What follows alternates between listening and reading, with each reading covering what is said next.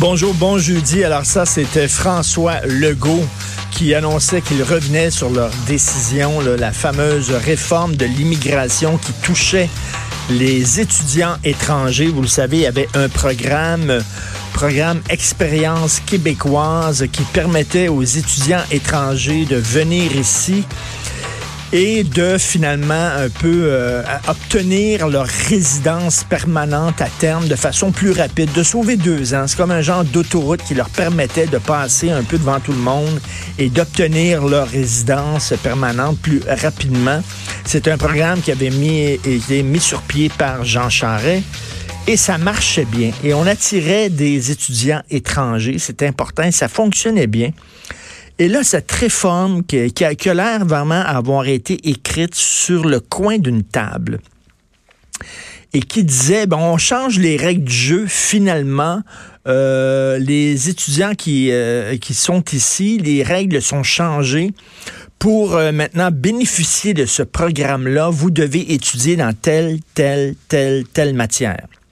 Avant, c'était pas comme ça, là. Tu venais étudier ici, on te demandait pas dans quoi, dans quelle matière étudiais, dans quel secteur, dans quel domaine, on te demandait pas. Tu venais étudier ici, tu avais droit à ce programme-là, de te prévaloir de ce programme-là, et ça fonctionnait. Là, il y a des gens, des jeunes, qui ont sacré le camp de leur pays, beaucoup de Français, des Belges, qui ont mis la clé dans la porte, qui ont fait leur valise, des fois même avec leur famille, qui se sont établis ici, qui ont choisi le Québec, euh, qui ont choisi d'étudier ici. C'est la crème de la crème des immigrants. Si tu veux choisir tes immigrants, tu peux pas avoir de meilleurs immigrants.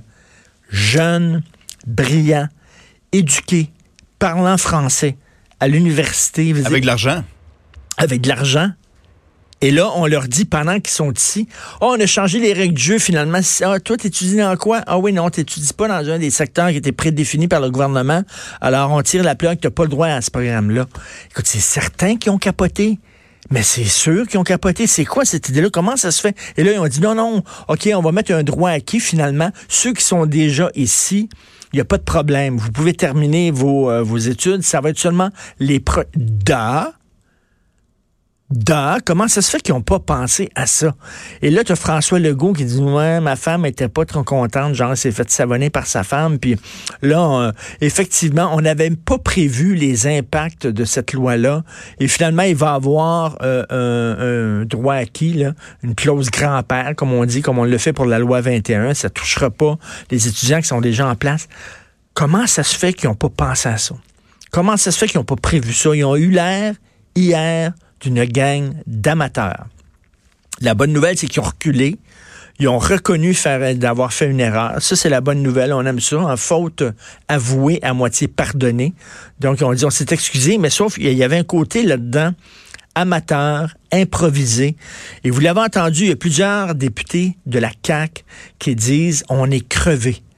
Là, on est vraiment, on nous demande d'avoir une cadence de travail qui est inhumaine. Euh, on court partout, à gauche et à droite. Rappelez-vous, c'est ce qu'on avait, c'est ce que les Français avaient reproché à Sarkozy lorsqu'il avait commencé euh, son quinquennat, euh, Sarkozy en France. On disait qu'il s'agitait beaucoup. C'est ça, je trouvais ça drôle. sais, il s'agitait, il bougeait pour montrer qu'il était partout. Fait qu'il commençait un dossier, puis là, il allait à l'autre dossier, puis à l'autre dossier, puis il y avait du mouvement, puis bon, on savait pas dans quel sens ça allait, mais il s'agitait énormément pour montrer, regardez, on est là, on veut que les choses se passent. Mais c'est un peu comme ça, la CAQ. Il aurait dû, tu sais, il emmène large. Simon Jeanin Barrette, il est brillant, puis tout ça, mais il en met beaucoup sur les épaules. Beaucoup. L'immigration, la loi 21, la langue française. Et là, on dirait y a des fois, tu sais, vous le savez, quand tu fais un gâteau, tu sors le gâteau, tu prends un cure-dent, tu rentres le cure-dent dans le gâteau. Là, tu sors le cure-dent. S'il y a du mélange de gâteau sur le cure-dent, c'est que ton gâteau, il n'est pas cuit parfaitement. Tu le remets dans le four pour un petit 15-20 minutes. Mais là, on dirait qu'ils sortent le gâteau, là, qui n'est pas cuit, puis on, ah ouais, on le sert. On le met dans les assiettes, puis on le sert. Ils n'ont pas le temps de... Comment ça fait qu'ils n'ont pas pensé à ça? Ça fait, on dirait que c'est un gouvernement qui manque. Ils ont eu l'air, un, amateur, puis deux, de manquer de compassion. Totalement. Aujourd'hui, justement, dans le Journal de Montréal, il y a une caricature où tu vois Jeanne Barrette qui est comme un robot. Je recule. C'est comme ça un peu. Ils ont l'air d'un gouvernement idéologique. Regarde le, truc sur le pote à 21 ans. Ça tient pas de bout. Vraiment, Lionel Carmin pense vraiment que les jeunes vont attendre 21 ans pour fumer du pot. Ça tient pas de bout. C'est certain qu'ils vont aller à leur pusher. Là, puis, euh, ben, par contre, ils peuvent se saouler la gueule. Ça, il n'y a aucun problème. Ils peuvent acheter deux bouteilles de vin, les caler, aucun problème. Ça, alors que l'alcool a des impacts beaucoup plus négatifs que le pot. Avez-vous vu des gens se battre, vous, sur l'effet du pot? Pendant tout? Ils mangent. Ils mangent, puis ils vegent. C'est tout. Mais là, non, c'est idéologique. Nous autres, c'est 21 ans, 21 ans.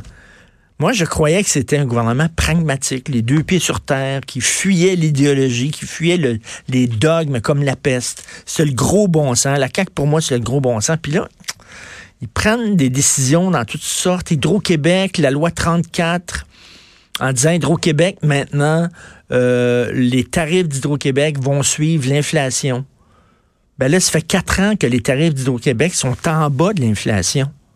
Là, ils sont en train de passer une loi qui va faire en sorte qu'on va payer plus cher notre électricité.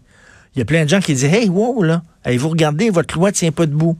La loi sur le pot à 21 ans, ça tient pas debout. La loi sur l'immigration et les étudiants étrangers, ça tient pas debout. On dirait qu'ils courent trop. Peut-être qu'ils veulent profiter du fait que le PQ est en désarroi, pas vraiment de chef, euh, le PLQ, la même affaire. Fait qu'il faut bouger faut bouger pendant qu'on n'a pas d'opposition, de ça. Mais c'est, ça se fissure un peu. Ils ont eu l'air fous, mais bon, faut voir quand même, essayer de voir le bon côté des choses. Ils ont reconnu qu'ils avaient erré avec cette histoire-là. Ils ont reculé, ils ont dit, mais recule pas, pardon mon oncle, puis on va continuer. Donc, on va donner la chance aux coureurs. Vous écoutez Politiquement Incorrect.